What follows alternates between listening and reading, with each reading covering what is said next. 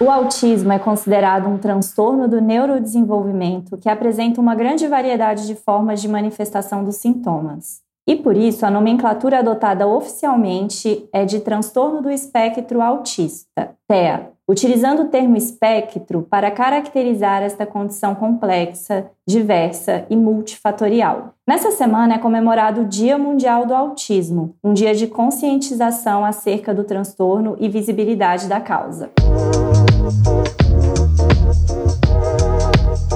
Bom dia, clube! Boa noite, clubbers! Hoje é dia de vitamina D, o formato do podcast do arroba Clube Sentimental, em que a gente coloca mitos na sombra e verdades no sol sobre um tema. Eu sou Tainá Lobo, psicóloga. Eu sou Luísa Franco, psicóloga. Hoje vamos falar sobre o espectro autista e quem vai ajudar a gente nessa missão é a Thaís Gerbassi. Thaís, se apresenta pra gente. Oi, Thaís! Oi, Thaís! Oi, meninas! Ai, que bom te ter aqui. A Thaís estudou comigo e com a Luísa. Oi! Ah, melhor, falar, melhor não falar quantos anos atrás para a gente não entregar a nossa idade, mas. Exato. Vamos, vamos pular essa parte e vamos para as apresentações. Isso.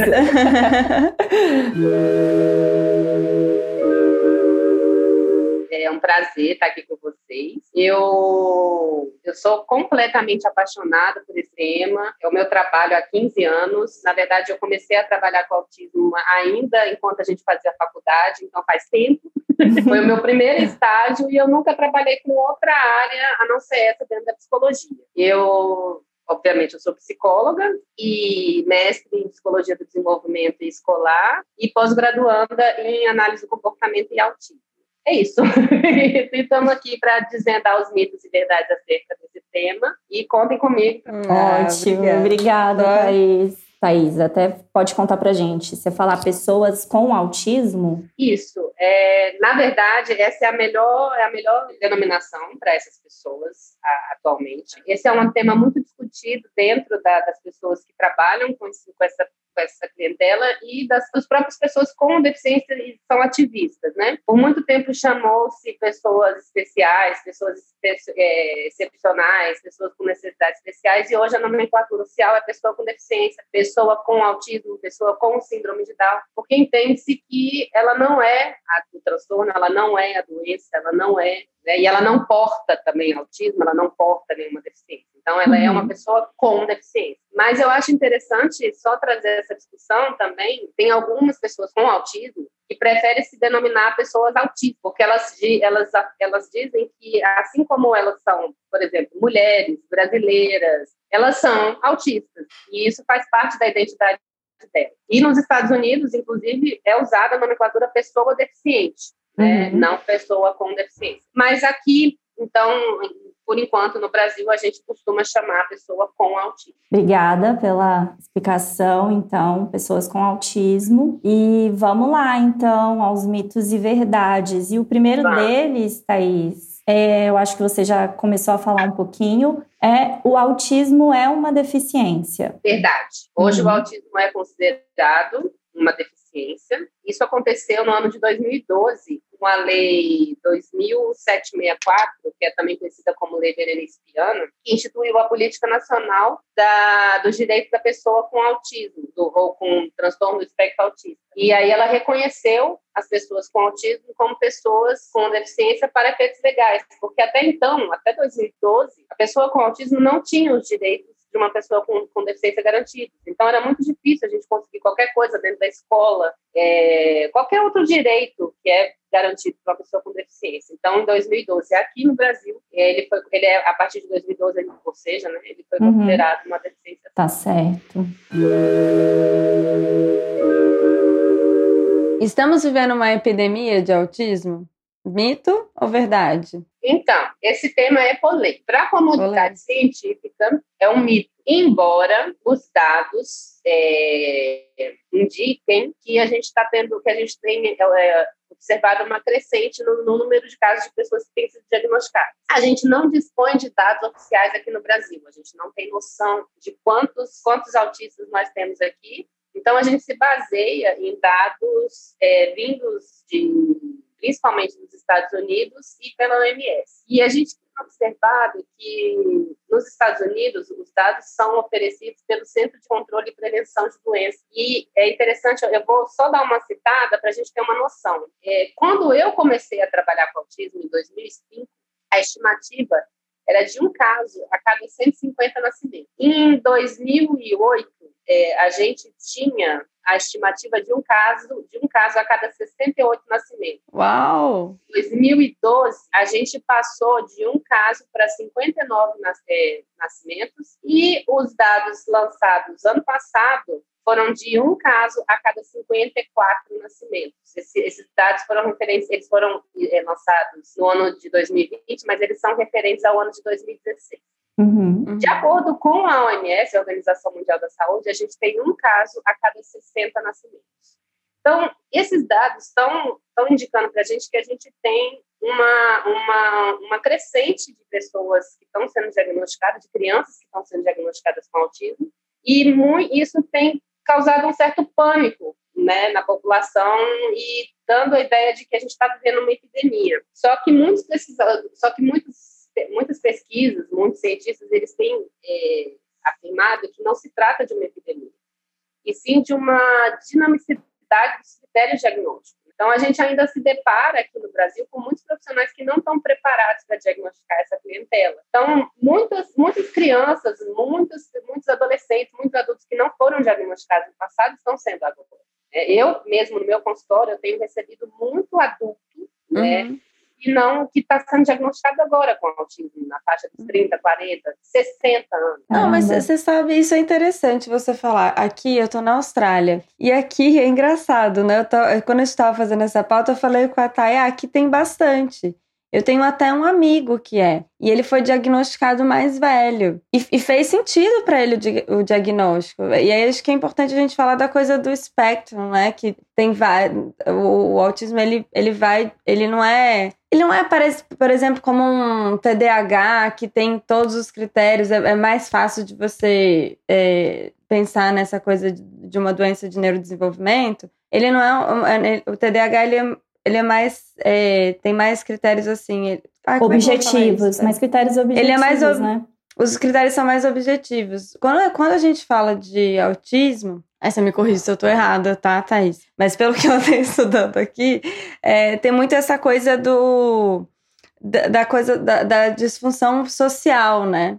E, e tem prejuízos, prejuízos neurológicos também, tanto na amígdala como no córtex pré-frontal. E às vezes o paciente ele passa ali por uma pessoa que é tímida, que é não sei o quê, mas na verdade ela tem um, um prejuízo cognitivo em relação a essas habilidades de tomada de decisão, de processamento cognitivo, e, a, e acaba se tendo um diagnóstico um pouco mais velho. E, e aí eu também fico me perguntando se ah, é uma epidemia ou se, na verdade, agora a gente, a gente investigou mais né, essa questão, a gente tá, tá conseguindo entender que é, os critérios são mais amplos, que existem vários níveis. E aí eu queria que você falasse um pouquinho sobre isso até. Eu acho que o que você trouxe, Luiz, é muito interessante, porque essa é a dificuldade que a gente, que a gente como profissional, e que eu vejo que as famílias vivenciam diariamente, porque é justamente, primeiro, essa variabilidade de manifestações,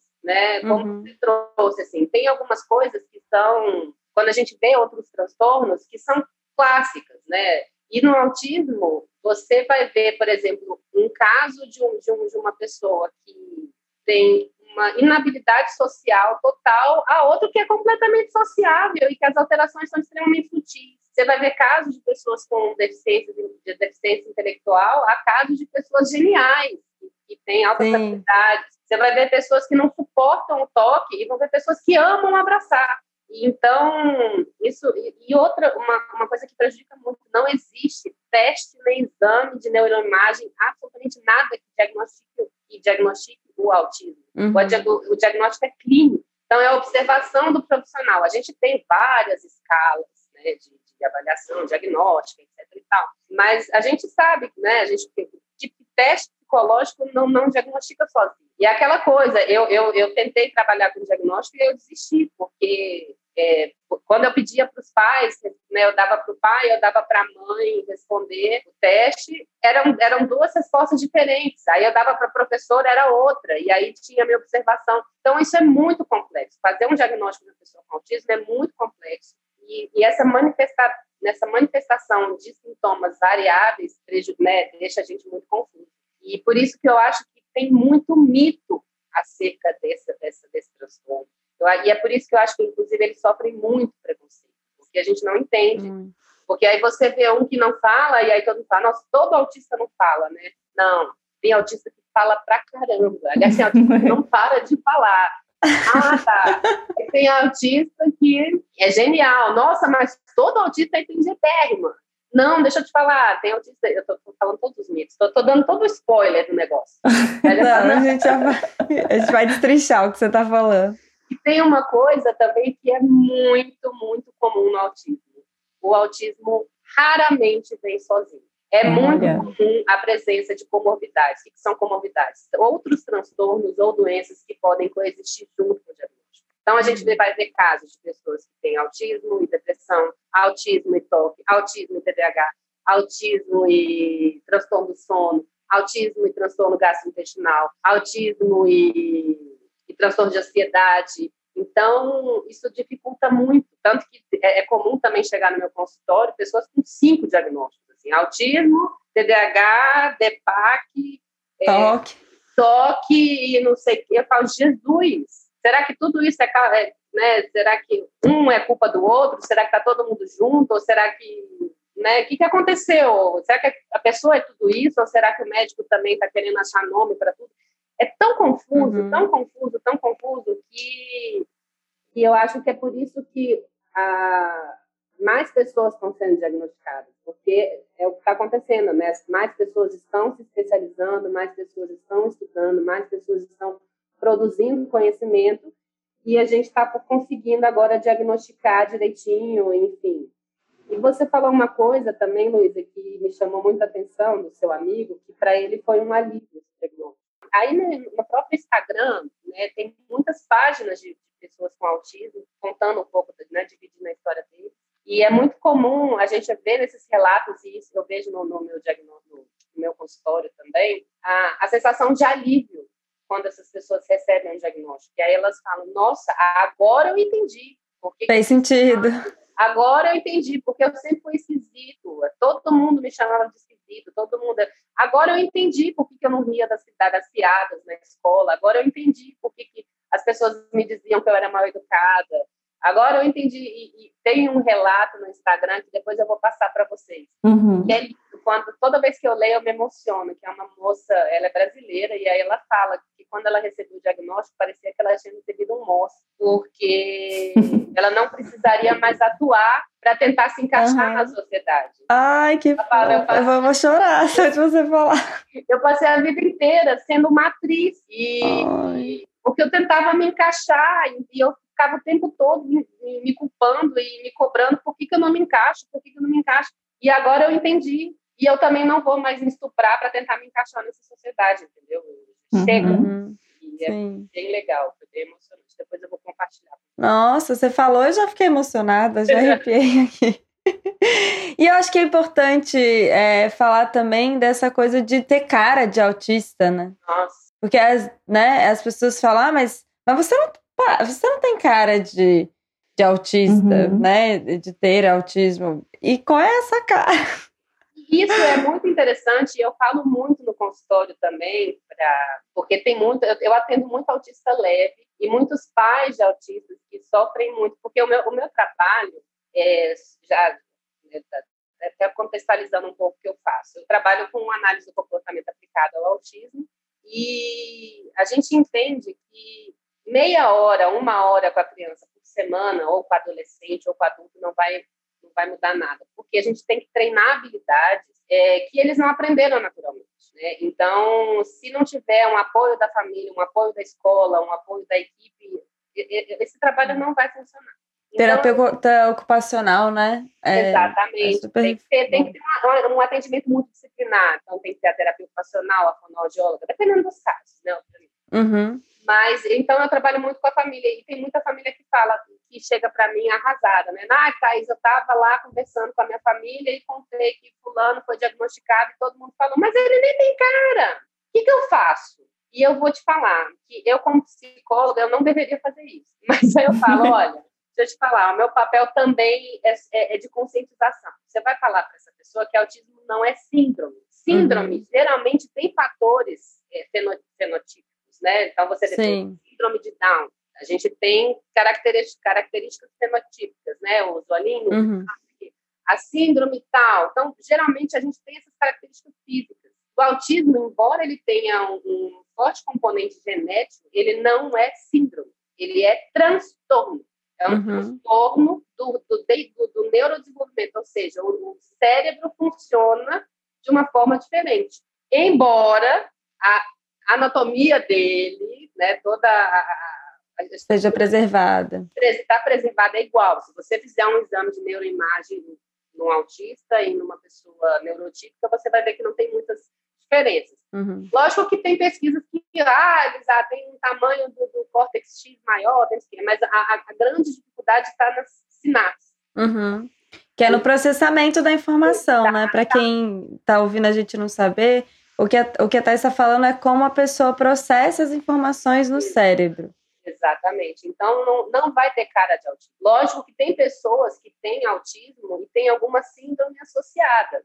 Então, aí a gente pode ver, ah, ele é autista e tem, algum, tem uma característica meio física mais, mais é, sei lá, diferente. Então, ele pode ter uma síndrome. Eu já trabalhei com crianças que tinham um quadro de autismo associado com uma síndrome rara, ou com a própria síndrome de Down. É muito comum o caso de pessoas com síndrome de Down e autismo. Uhum. Mas o, o, autismo não vai ter característica física, ninguém vai ter cara de autista, porque o autismo não é uma síndrome. Aliás, ninguém uhum. tem cara de nada, né? Somos únicos, ninguém é igual a ninguém.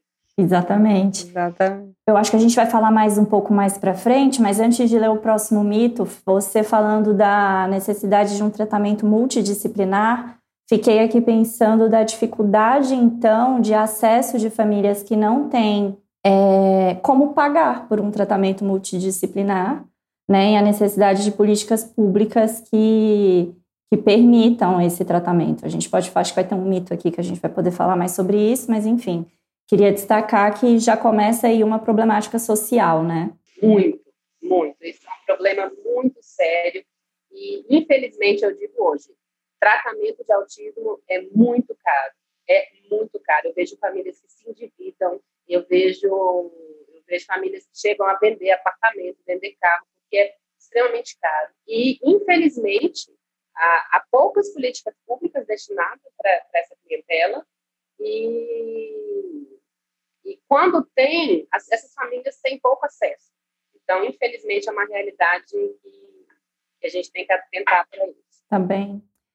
Bom, próxima afirmação.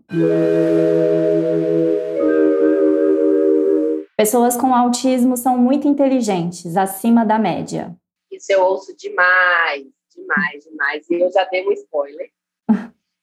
é, é, com a, o, novo, o novo critério de diagnóstico do DSM-5, que é um manual, como eu falei, né, que a gente se baseia para fazer diagnóstico, e o CID também, que é muito, muito utilizado aqui no Brasil, que é a Classificação Internacional de Doenças, o autismo ele tem alguns indicadores. Um deles é a deficiência intelectual. Tem estimativas de que mais de 70% das pessoas com autismo tenha deficiência intelectual. Embora os testes realizados com essas pessoas com autismo para avaliar QI, né, mas que é, é o teste base é, de deficiência intelectual, não seja voltado para avaliação de pessoas com autismo. Ele foi, ele foi elaborado para avaliar pessoas tipo. Então, é, é um teste que quando vence, ah, essa, essa pessoa com autismo tem deficiência intelectual, eu até fico meio ressabiada, porque é um teste que a gente sabe que não foi voltado para avaliar inteligência da pessoa com autismo. Mas o que, que acontece com, com as pessoas com autismo? Eles têm focos de interesses restritos. Então, acontece que muitas vezes eles ficam especializados em, em, em, naquilo que é de interesse dele. Porque ó, ele uhum. pode ter muito. Eu já conheci casos de. Por exemplo, eu tenho um caso de um menino que ele não sabe atravessar a rua sozinho. ele não consegue se manter num diálogo, mas ele sabe absolutamente tudo de filme e datas. E se você perguntar para ele, dia 14 de abril de 2014, ele vai falar, foi terça-feira. Eu estou chutando, não sei se foi terça-feira, tá? Ele provavelmente vai Você mesmo não sabe, né? Vou perguntar para ele. Exatamente. Se você perguntar para ele assim, o filme, ele, ele ama filme, né? Principalmente os, os da DreamWorks e da, da Pixar, nas animações. Se você perguntar, o filme Toy Story de 1998, ele não era nascido. Foi lançado quando? Ele fala a data do lançamento no Brasil e nos Estados Unidos. Uhum. E é um menino que não sabe fazer as quatro operações básicas. Ele não sabe somar, subtrair, multiplicar e dividir. Mas, uhum. Então, para uma pessoa que vê isso de fora, fala, meu Deus, ele é muito inteligente. Não, é o, é o, é o foco de interesse dele. Infelizmente, nós, como profissionais, educadores, professores, pais, ainda não sabemos muito bem como utilizar esse foco de interesse para ensinar uhum. as coisas que não são interessantes para eles. Nossa, sim. Mas, né, por exemplo, eu tenho um outro caso de um menino que é fascinado por mapas. Ele tem 20 anos. Ele é um menino que não sabe servir o próprio prato. Ele não sabe fazer comida. Se ele ficar sozinho, ele vai passar fome. Ele foi, ele, ele, ele concluiu o, o ensino, o ensino médio com muita dificuldade, muita adaptação, mas ele é fissurado por mapa e ele só quer falar de mapa, direção e é muito interessante que é, é uma família que estimula muito e eles viajam antes da pandemia, né, eles viajavam três vezes por ano, faziam viagens internacionais e a mãe dava um mapa para ele antes da viagem. Então nós vamos para Roma. Então no caminho ele já guia já olhava o mapa. No aeroporto, ele já sabia andar sozinho pela cidade. Ai, melhor guia turístico. Eu quero viajar com ele, porque eu sou perdidíssima, eu odeio o mapa. Exato. Então, e aí você fala, nossa, ele é super inteligente. Então, é, é, é, o foco de interesse dele. Mas tem uma coisa que vale a pena ser, ser dita. Tem casos de autismo que são chamados pessoas com síndrome de Savant. Hum. E são pessoas com inteligências assim, fora do comum. Tanto que, por exemplo, o Good Doctor, da, que passou até na Globo, não sei se vocês assistiram, um Bom Doutor. Não. Não. É um médico que tem síndrome de Savant. É um tipo de autismo, é raro, e ele é um médico sensacional, assim, vale a pena assistir essa série. Ele tem síndrome de Savant. Então, tem alguns casos que, aí sim, são essas pessoas que têm uma inteligência fenomenal. Se digitar, se digitarem no Google síndrome de Savant, vocês vão, vão ter casos interessantes, tá? Pessoas com autismo vivem no mundo dela. Essa também eu ouço diariamente, diariamente, diariamente é um mito que eu é um mito antes de qualquer coisa. É um mito. mito. Eu queria muito que esse mito fosse desmistificado e não existisse mais. Pessoas com autismo não vivem no mundo paralelo, no mundo uhum. delas, entendeu? Que elas criaram, né, onde tem unicórnios e gnomos e não. Elas estão aqui mesmo. É estão nesse, nesse mundo mesmo, tentando entender como funciona essa porcaria desse mundo. Mas até aí, até a gente, né? A gente é. também está tentando. E tá trabalhoso. Atualmente, então, nossa senhora. Mas elas vivem, é, é, elas vivem, elas funcionam de um modo diferente nesse mundo. Tem uma coisa que eu gosto muito de trazer, que é o transtorno do processamento sensorial, que é, a, que é um critério de diagnóstico. O que, que significa isso? É, eles captam os, os sentidos de uma maneira diferente. Eles processam o sentido. Quais sentidos? Tato, olfato, paladar, é... audição. Então, visão. E eu descobri com o pessoal da terapia ocupacional que nós temos mais sentidos. Nós parece que nós temos entre sete e nove sentidos, tem o equilíbrio, propriocepção e etc e tal. Uau. E essas, essas, esses, essa, esse processamento sensorial deles está alterado. Então, a gente vai ver pessoas que têm hipo sensibilidade auditiva ou hipersensibilidade auditiva, por isso que é muito comum também. Ah, todo autista não suporta barulho. Mentira, tem autista realmente que não tolera barulho. Eu conheço um, um, uma banda de autistas que toca rock. Uhum. Uhum. Entendeu? E, então, cada um processa de um jeito. Então, a sobrecarga sensorial para eles é muito diferente. Então, assim, eles já processam sentidos no mundo de uma forma diferente que a nossa, né? Então, essa é uma parte. A outra questão, a atenção deles é diferente. Então, enquanto a gente tem a nossa, a nossa atenção, querendo ou não, funcionando mais ou menos da mesma maneira, ou seja, enquanto eu estou prestando atenção aqui em vocês, eu consigo bloquear alguns estímulos externos. Então, uhum. eu consigo bloquear que o carro está passando, eu consigo bloquear a formiga subindo na parede. Uhum. Atenção prestando... seletiva. Exatamente. Eles estão prestando atenção em tudo ao mesmo tempo. Então, tem um milhão de coisas acontecendo no cérebro. Mas isso não significa que eles estão no mundo particular. Eles uhum. estão vivenciando e sentindo o nosso mundo de uma maneira diferente, mas eles estão aqui com a gente. não estão no mundo dele, não são, não são, não estão no mundo da lua e não são anjos azuis enviados por Deus também.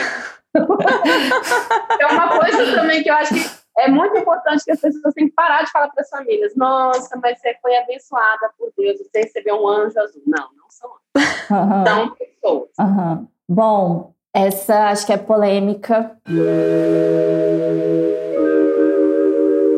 Vacinas, agrotóxicos, metais, glúten causam autismo. Ai, até me arrepio quando eu uso isso. Ai, por onde começar? Vamos lá. É, a gente, pelo que a gente já conversou aqui, já deu para entender que o, que o autismo é muito complexo, muito misterioso. Não tem uma causa específica. E o que, que acontece? Os sintomas do autismo, eles têm que é, se manifestar, eles têm que estar presentes para a gente fazer um diagnóstico, eles têm que estar presentes até os três anos de idade. Óbvio que tem sintomas que passaram batidos, por isso que tem pessoas que estão sendo diagnosticadas tardiamente. Mas quando a gente vai fazer uma, uma investigação mais profunda, a gente vê que, desde o princípio, alguns sintomas estavam lá. Então, a gente encontra casos e também tem uma, uma outra questão, eu estou fazendo essa introdução para depois justificar se isso uhum. é um mito ou se é uma verdade. A gente também encontra casos de, de pessoas com autismo que parecem se desenvolver normalmente, depois começam a regredir. Uhum. Porque ao longo do desenvolvimento infantil é comum que todas as crianças com autismo sem autismo passem por podas neurais. Né? Não é, por isso que a gente fala muito da neuroplasticidade. Por que, que a, a, a gente né, é, é esperado que a gente estimule todas as crianças até os sete anos. É muito comum a gente ouvir, ah, estimula seu filho até os sete anos, que é a janela do desenvolvimento. Porque uhum. longo, até os sete anos a gente vai passando por várias podas.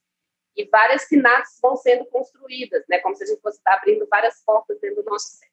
E aí o que, que acontece? É comum a gente ver casos de pessoas com autismo que se desenvolvem normalmente até um ano, um ano e meio, e aí vem a primeira poda, poda neural e começam a, a, a regredir. Tanto que uhum. a, tinha uma nomenclatura antigamente que era o autismo regressivo, que eram casos de pessoas que perdiam até a fala. Eu conheci, eu trabalhei com crianças que tinham vi filmagem, que a criança cantava, que a criança dava tchau, que a criança mandava beijo, depois parou de falar, depois foi perdendo essas habilidades. E o que, que acontece nessa fase? A vacina tríplice. Uhum. Então, é muito comum, e foi muito comum, e foi uma polêmica nos Estados Unidos, a relação da vacina tríplice com a incidência de autismo. E um médico publicou é, um estudo falando que o mercúrio da vacina tríplice causava autismo. E isso foi uma, uma polêmica, isso deu um problema gravíssimo. Várias doenças que estavam erradicadas voltaram. Ainda tem pessoas né, que defendem ao, ao redor do mundo que vacinas causam autismo. Mas, assim, foi um estudo de um médico para gerar esse, esse caos e tem estudos até hoje comprovando que não existe, não existe relação da vacina com o autismo. Então, isso é um mito, vacina é um mito. Uhum. Então, né, teve um, um, um, estudo, acho que foi lançado há três anos atrás, uma revista que não obedecia a nenhum critério científico, que não, a metodologia não sabe, assim, é uma, uma, uma pesquisa toda torta, falando que o agrotóxico causava o autismo e que em 2020 metade da população seria autista. Isso foi um caos na comunidade. Então, é, todas essas questões ainda não foram comprovadas. Então, é um mito. A do glúten, eu gostaria de, de tratar também. Glúten não causa autismo, é um mito. E tem muitas pessoas, muitas famílias e muitos médicos comprovando que eles estão conseguindo a cura do autismo por meio do tratamento e uma coisa também que tem que ser é, desmistificada: autismo não tem cura porque não é doença. Uhum. Já começa daí. É, outra coisa: tem casos de pessoas com autismo, é muito comum a gente ter pessoas com autismo com transtornos gastrointestinais. Uhum. E quando você passa essa pessoa por um, por um tratamento com uma dieta, com uma alimentação, é óbvio que a gente vai ver melhoras no organismo dela, que vão afetar o comportamento, que vão afetar o sono, que vão afetar um milhão de outras coisas. Então, não é o, o glúten que está tratando o autismo. Né? É, é, qualquer pessoa, por exemplo, uma pessoa celíaca, que passa por um tratamento e retira o glúten, ela vai ter uma melhora na qualidade de vida dela. É, ou uma pessoa que está tendo intolerância ao glúten. Então, para casos de, de, de, crianças com autismo que têm essa comorbidade, eu acredito sim que o glúten seja um ótimo, né, retirar o glúten, caseína, sei lá o que, seja uma, uma excelente estratégia de intervenção. Mas não é para todo mundo e ele também não causa autismo. Uhum. Tá bem. Eu quero ver o que você tem a falar sobre isso, porque isso me revolta um pouco. O autismo é culpa da relação com a mãe. Vamos lá. De onde vem isso, Thaís? O autismo foi descrito pela primeira vez por um psiquiatra chamado Léo Kahn. Ele descreveu, ele observou 11 crianças e descreveu comportamentos em comum e, e, e chamou de autismo, síndrome do contato afetivo. E a partir daí, eu não sei a data se foi 1946. E o que, que ele observou que essas crianças tinham em comum, além dos sintomas? Pais frios e ausentes. E aí tem um, um livro muito interessante, tem os artigos dele, mas eu não vou mentir, não, eu não tenho o trabalho de ler. Mas tem esse livro aqui que chama ultrassintonia. Uhum. E aí ele conta a história do autismo. E aqui ele vai contando exatamente o que, Câmara observou sobre os pais dessas pessoas com autismo. Então ele vai contando, ah, o caso 3, é, a mãe mal olhava para ele, o caso 4 acontecia isso. Enfim, com o passar do tempo, isso acabou sobressa é, isso acabou virando mais para a mãe que eram as mães que estavam presentes né, no tratamento dos filhos e tal. E como tudo na nossa sociedade não ia ser Sempre, é.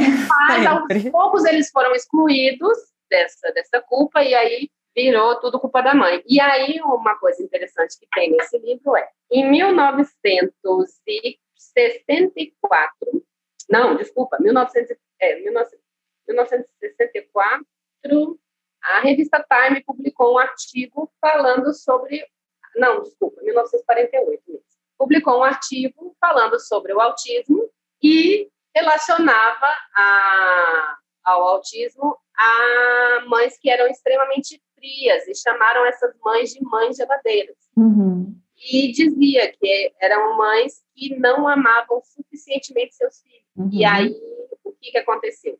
Eles queriam tratar o autismo e falar: bom, já que a gente sabe que a culpa é da mãe, vamos tratar as mães, e aí sim nós vamos conseguir curar os autistas. E o tratamento era uma coisa tão agressiva que era o seguinte: a mãe levava os filhos para a instituição, então o filho ia para uma sala e a mãe ia para outra, para tentar descobrir onde foi que ela errou. Em qual momento ela foi fria, em qual momento ela foi, ela deixou de amar. E tem um, um relato, uma passagem, uma passagem nesse livro que me choca muito que a mãe fala: "Ah, eu acho que tem a ver, porque quando ele nasceu, eu achei que ele era muito feio. Eu achei ele muito feio. Então, começou dessa, né, junto com, com a descrição do autismo, veio essa ideia das mães geladeiras. Infelizmente, a psicanálise manteve por muitos anos essa ideia né, da, da mãe geladeira e de mães que eram extremamente frias com os filhos. Eu, quando comecei a trabalhar em 2005, eu ainda vi colegas que, né, que defendiam essa ideia, li artigos que traziam essa ideia, e isso está sendo desmistificado, graças a Deus, mas a gente ainda escuta coisas desse A gente ainda escuta, eu vou te falar que hum. recentemente escutei isso aí de uma psicanalista. Uhum. Então, a gente escuta. Tem uma pesquisa que foi publicada, se eu não me engano, em 2017, não vou lembrar o nome agora, mas ele conseguiu é, correlacionar que o autismo teria mais de 90% de relação com a genética. Uhum. E ele fala que ou seria genes por parte da mãe, ou genes por parte dos pais, ou a combinação dos dois, ou uma mutação genética. Uhum. Então, 90% da causa do autismo está relacionado com a genética. Onde está esse gene? Onde está esse gene? Não sabemos. Tem milhões de pesquisas já, já encontrando algumas alterações em diversos lugares. Então, a gente já sabe que também não vai, quando descobrirem, não vai ser um lugar só. Uhum. Vai ser uhum. um, um espectro gigante de combinação. E esses 10%? Entende-se que esses 10% estariam relacionados a eventos ambientais. Ambientais, entenda Não é a mãe, não é a galinha, não é o mercúrio, não é o glúten.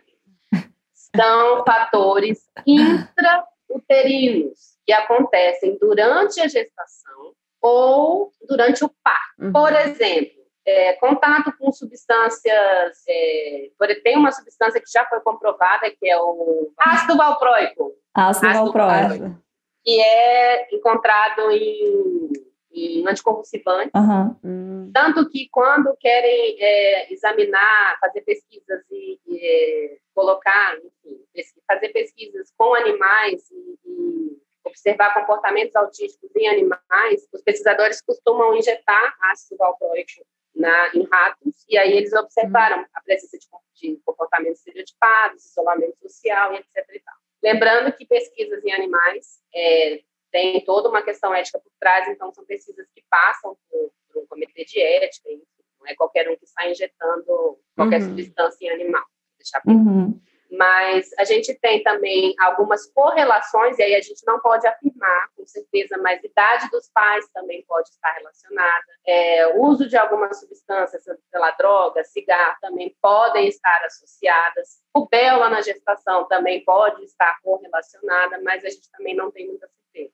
Mas esses 10% uhum. seriam fatores ambientais pré-natais e perinatais. Perinatais uhum. é durante o parto. Pós-natal não tem. Uhum, tá bom. Eu acho que esse item me indigna muito, porque já é tão difícil você passar, né? Por tudo isso que a Thais está falando, e aí você ainda coloca uma culpa na mãe que fica se perguntando exatamente onde foi que eu errei. Aí você falou, ah, meu filho, né? O exemplo, ah, meu filho, eu achava ele feio. Eu não sei, talvez eu ache meu filho feio, aquela carinha de joelho de bebê não me anima, entendeu? Nasce entendeu? Nossa, você vai ficar caçando.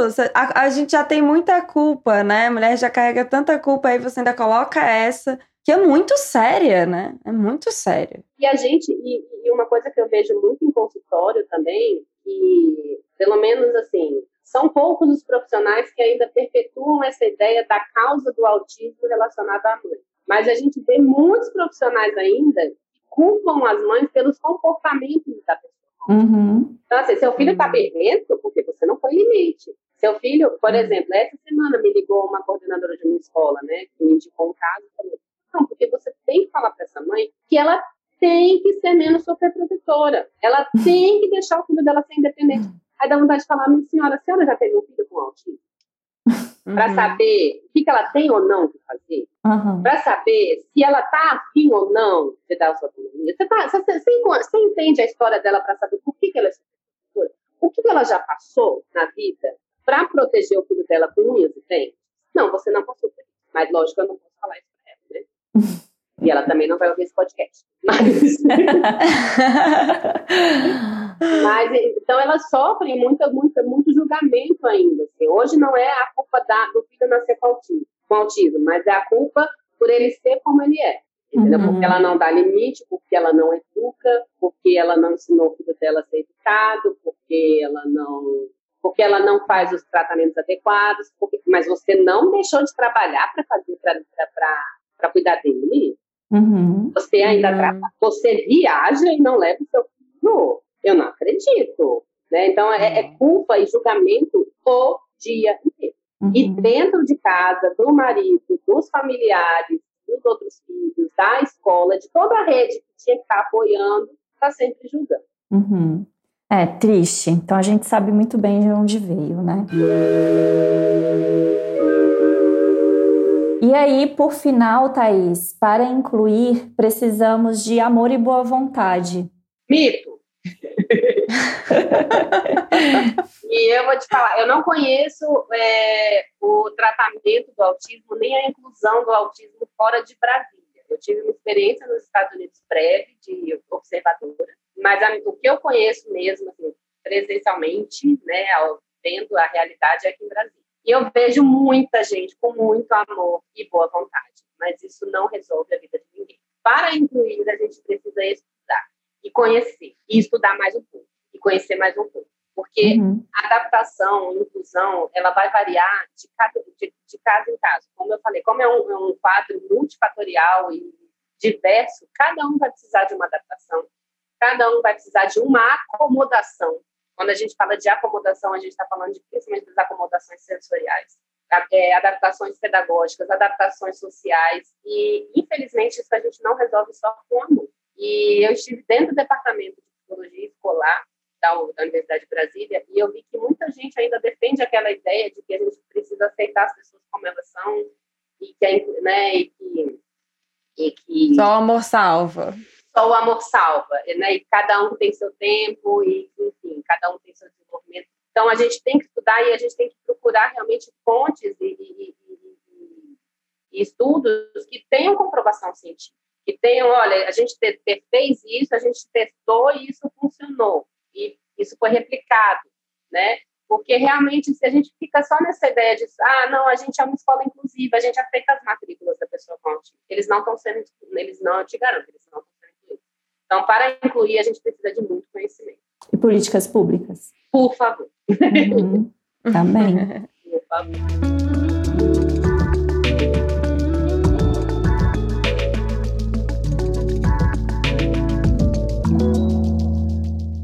Bom, é, o pessoal lá no arroba Clube Sentimental mandou algumas perguntas, a maior parte delas já foi sendo respondida ao longo dos mitos e verdades mas tem duas que eu gostaria de destacar.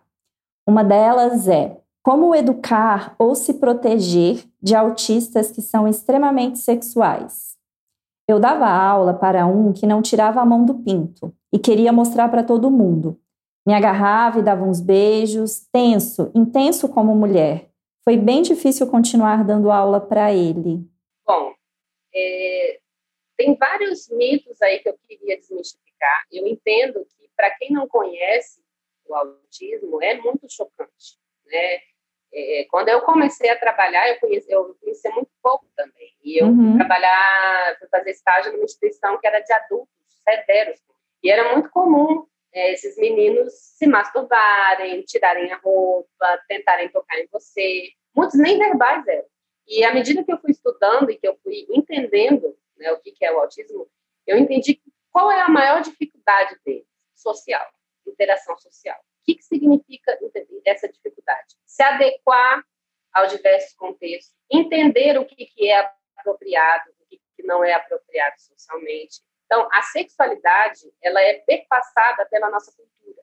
Né? É, não tem como falar é, assim, a sexualidade de uma pessoa com autismo, ela é como a nossa, uhum. ou seja, ela é diversa. Cada uma vai vivenciar de um jeito. Então, assim como nós, neurotipos, temos nossas diferenças e vão ter pessoas que vão ter a sexualidade mais aflorada, vão ter pessoas que vão ter a libido mais baixa, vão ter pessoas que vão se considerar sexuadas, inclusive. Uhum. As pessoas com autismo também têm essas, essas alterações. Não é o diagnóstico que vai fazer delas mais sexualizadas ou menos, mas qual é o comprometimento deles? A questão social. Então, a gente vai ver pessoas que têm muita dificuldade em entender e internalizar as regras sociais de entender o que, que é apropriado e o que, que não é apropriado socialmente.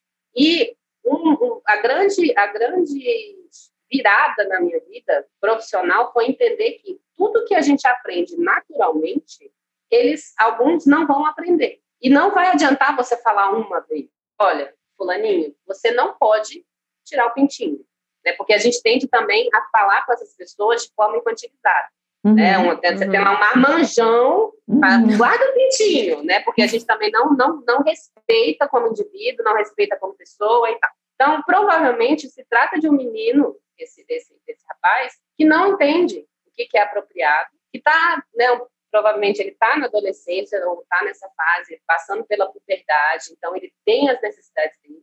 não foi feito um trabalho para ele entender, primeiro, o que está acontecendo com ele, segundo, o que, que ele pode e o que, que ele não pode fazer, e terceiro, como ele vai controlar. E eu acredito que quando a gente se disponibiliza a trabalhar com essa clientela, a gente, nosso papel é educar. Né? É, uhum. Eu entendo que para muito professor é difícil, porque dentro do curso de pedagogia, é, eles são preparados para trabalhar questões pedagógicas. Mas é, então é difícil você falar, mas como é que eu vou trabalhar agora um, um menino entender que ele não pode se masturbar na sala de aula? Como é que eu vou ensinar? Tem formas. Uhum. E eu digo, eu já fiz isso, é possível. Não só eu, uma galera, inclusive. Uhum. Mas é muito importante que a gente entenda. Eu tive um caso, eu gosto, eu sempre exemplifico esse caso, que para mim foi uma lição de vida. Ele, eu ainda foi a minha primeira demanda nesse sentido. Eu ainda também não tinha muita experiência nessa parte de sexualidade e autismo. E me ligaram da escola falando que o rapazinho de 12 anos tinha passado a mão no pintinho de todos os coleguinhas da sala. E aí, e aí me liga o pai chorando, a mãe chorando, e tá, tá, tá, bem, bem correndo para a escola. E fui. Chego lá, tá um menino preso, praticamente enjaulado, como se ele fosse um pervertido, louco, um bicho. E ninguém, tava todo mundo brigando e ninguém tinha parado para perguntar por que, que você fez isso. Uhum. E aí eu pedi para todo mundo se retirar, né? Falei para ele que estava tudo bem e tal, estava com ele. Aí eu perguntei, por que, que você fez isso? Aí ele falou assim, porque eu descobri que meu pinto fica grande. Uhum. E eu queria saber se deles ficava. O que, que uhum. acontece? Ele provavelmente estava tendo as primeiras ereções, descobriu, né? estava tendo, não as primeiras, mas ele se tocou que isso acontecia uhum. com o uhum. corpo dele e queria saber se isso acontecia com os colegas. Só que ele tem um prejuízo social. Ele não sabe que ele poderia juntar os amigos e falar assim: galera, escuta, está acontecendo isso com vocês? Ele não sabe fazer isso. Porque se ele soubesse, ele faria. Uhum. E outra coisa, ele não sabe a consequência de tanto que ele, ele ficava tentando para mim, desculpa, tia Thaís, desculpa, tia Thaís. Mas ele também não sabia, ele sabia que ele tinha feito uma coisa errada, mas ele não sabia a dimensão e por que estava todo mundo tão chocado. E foi, foram três meses para ele entender o que, que é intimidade, o que, que é privacidade, o que, que é ereção, o que, que é sexo. Porque depois eu fui me dar conta que ele não sabia nem que o pintinho dele chamava pênis e que as meninas tinham vagina. Uhum. Eu me fui me dar conta, eu perguntei, vem cá, você tem o quê? Ele falou, pintinho. Eu falei, as meninas. Ele porque ninguém, uhum. porque a gente não considera essa parte dessas pessoas, né? Então, é, é, um mito que eu faço muita questão de desmistificar. Eu tenho muito problema com as escolas e, e, com várias outras, e com as famílias também que não sabem lidar com essas questões, né? Sexualidade da pessoa com autismo, e consideram que essas pessoas são, é, têm uma sexualidade aflorada, e o que não é o caso. Uhum. Então, provavelmente era um menino tem um autismo né, moderado severo, não aprendeu e precisava desse ensinamento de uma forma mais sistemática e não aconteceu. Uhum. Bom, Thaís, a outra pergunta é: quais sinais sutis podem diferenciar um neurotípico de alguém dentro do espectro? E lá tem uma, uma série de critérios diagnósticos. E eu tenho, tenho observado essa, essa, essa dúvida entre várias pessoas que tiveram, que foram tímidas a vida inteira, ou que tiveram dificuldade de socialização, e aí começam, mas será que eu sou autista? Ou será que eu tenho autismo? Ah, eu tenho, eu tenho hipersensibilidade auditiva. Será que eu tenho autismo? Ah, eu sou inconveniente. Será que eu sou autista? E a gente tem que voltar para o critério diagnóstico e fazer um estudo profundo, porque, como eu falei anteriormente, não tem teste, não tem exame, não tem nada. Então, o que, que eu costumo. Primeira, primeira coisa, o que, que eu costumo é, fazer? Os sintomas têm que estar presentes na primeira infância. Então, não tem como uma pessoa ter passado a vida inteira sem nenhuma dificuldade de socialização, sem nenhuma alteração comportamental, e aí na fase adulta, por não ter conseguido se integrar em diversos setores da vida, desse, né, começa a falar, ter, ter essas dificuldades, fala, será que eu sou autista? Então, a gente vai ter que fazer uma investigação profunda da infância dela, se possível, conversar com os pais, assistir vídeos, né, para ver se era possível, a gente observava a presença desse. Outra questão, a gente fala muito da socialização, né, da, da, da, porque, na verdade, são dois critérios diagnósticos. A questão da interação e comunicação social, que estão juntos, e a presença de interesses é, e comportamentos restritos, estereotipados, etc. Então, a gente tem que ter presenças nessas duas áreas. Então, às vezes, chegam pessoas para mim com alterações só na parte de interação social. E aí você vai ver a questão comportamental, é, não apresentam alterações, né? não, não, não obedecem aqueles, aquela série de, de, de critérios de sintomas. Então, é, eu, eu costumo né, pedir, indicar para um, um, um, um, médico e ver se, ele não, e fazer um, um diagnóstico diferencial. Mas uhum. vale lembrar que tem algum, algumas, algumas avaliações neuropsicológicas já nos adultos podem ajudar, esses casos leves, podem ajudar no, no, no, no diagnóstico também. Então, eu acho que se você está, se a pessoa está na dúvida, uhum. é bom é bom fazer essa investigação na infância e é. fazer avaliação neuropsicológica. Com certeza. Tanto que eh, amiga que ela fala, eu tenho certeza que eu sou TDAH. Eu falo, isso, tem algum prejuízo na sua vida? Ela falou, não, eu sou super adaptada. Eu falei, então não vai mexer com isso não. Uhum. Exatamente, talvez ela nem seja. Às vezes ela só, só é ansiosa, sei lá. Não, ou então ao longo da vida dela, ela passou por tanto perrengue que ela se adaptou. Então Sim. ela mesma... É, é, exato, ela virou funcional. Exatamente, que eu vejo que ela tem umas coisas que ela mesma desenvolveu, pra ela não perder mais e tal. Eu falo, cara, eu acho que você é mas você é totalmente funcional dentro do seu quadro. Então, se a gente tem um caso de uma pessoa que está em sofrimento e de uma família que também está em sofrimento, eu acho que a gente tem que buscar sim esse diagnóstico. Uhum. Não, mas esse, esse assunto é bom do, do diagnóstico, as pessoas ficam parecendo. Eu acho que as pessoas olham para o psicólogo, e principalmente para o neuropsicólogo, fica parecendo que a gente quer colocar as pessoas em caixas, né? E a avaliação neuro não é para isso, é até para ver quais são as potencialidades, ou seja, o que, que tem de bom naquele, naquele de recurso, né? A gente descobre quais os recursos que o paciente tem através de avaliação neuro para estimular e, e, que, e que lado também que a gente precisa fazer um, uma intervenção mais efetiva. Então não é sobre diagnóstico, não é sobre colocar as pessoas em caixinhas é até também desse, desse alívio que traz um diagnóstico de, ah, tá, agora eu entendi o que está acontecendo comigo. E a partir disso, eu poder né, trilhar um caminho que seja mais saudável para mim. Uhum. Exatamente. Sim.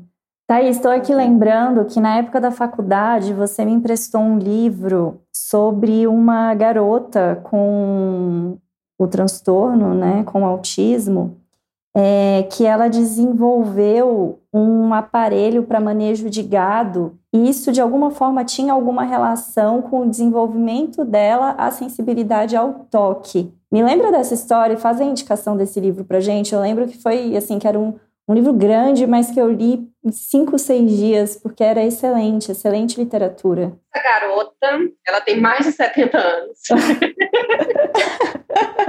mas ela era uma garota senhora.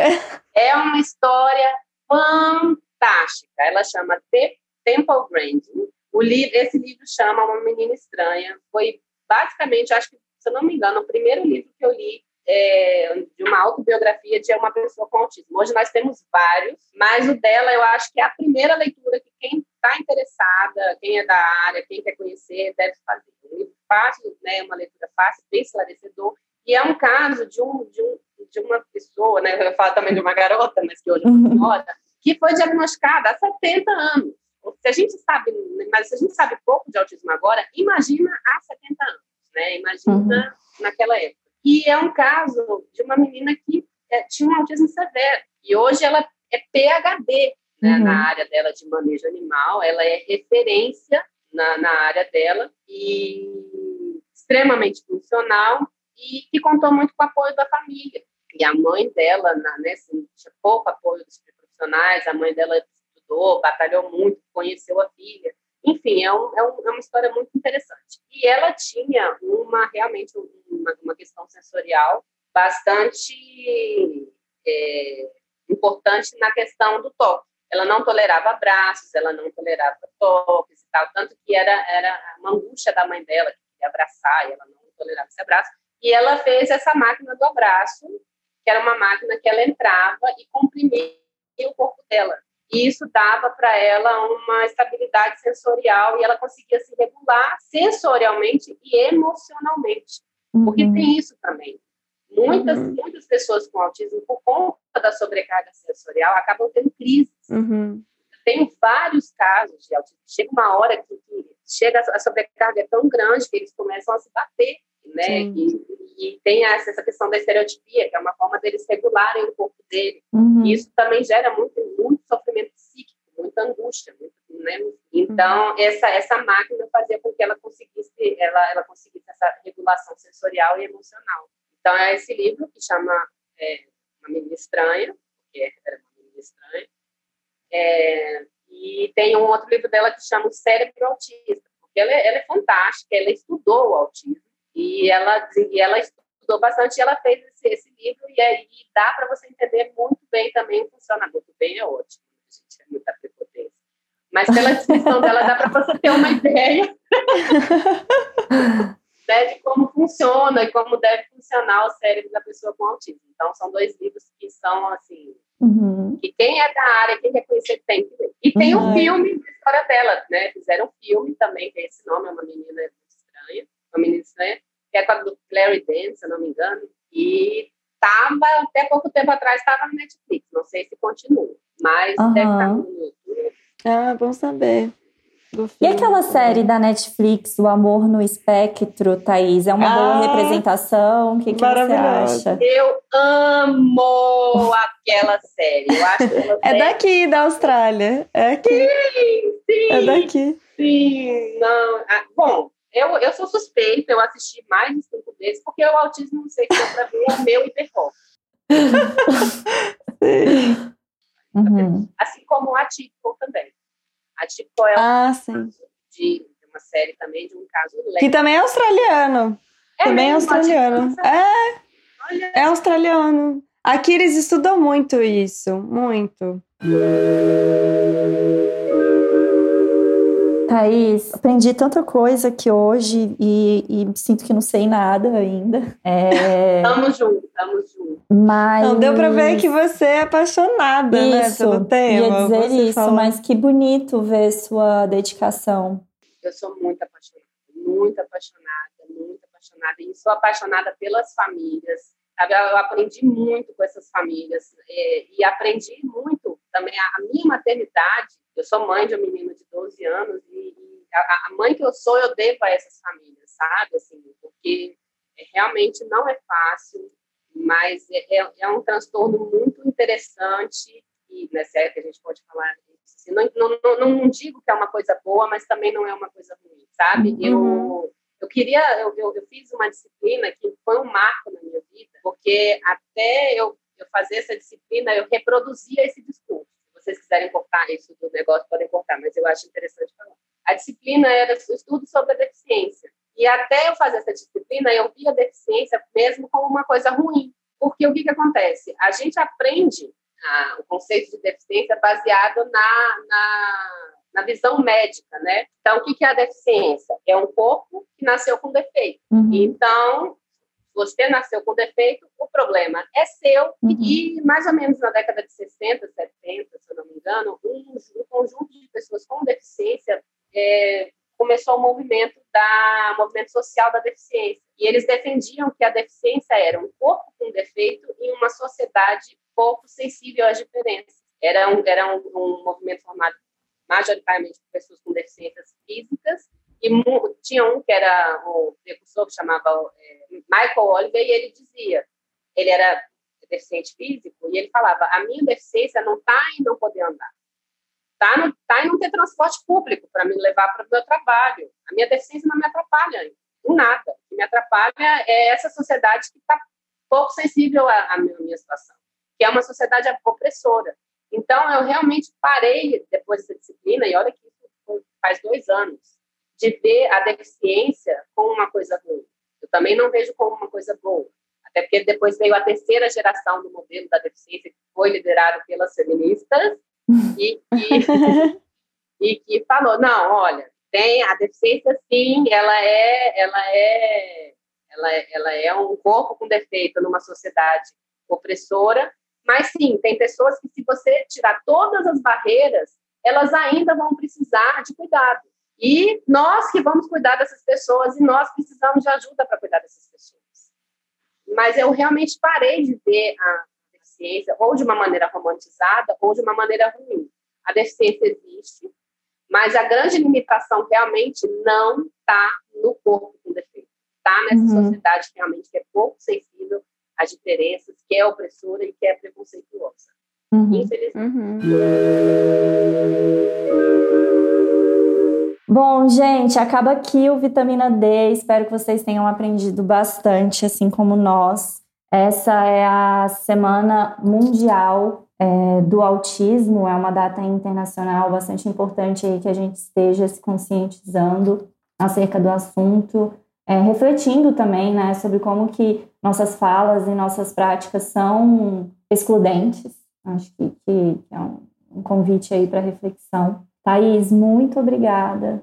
Eu e até a próxima. Quando precisarem de mim, pode. Ah, você volta, eu amei. Obrigada demais. A gente aprendeu muito mesmo. Fiquei contagiada pela sua paixão aqui. Ai, eu, sou... eu que agradeço, gente. Foi ótimo. Foi ótimo. Beijos, um galera. Esse podcast é uma produção do arroba Clube Sentimental. Trilhas, som e edição por arroba Som do Cosmo e direção de arte e ilustrações por arroba ogafire.studio com S mudo. É isso, pessoal. Te vejo no próximo.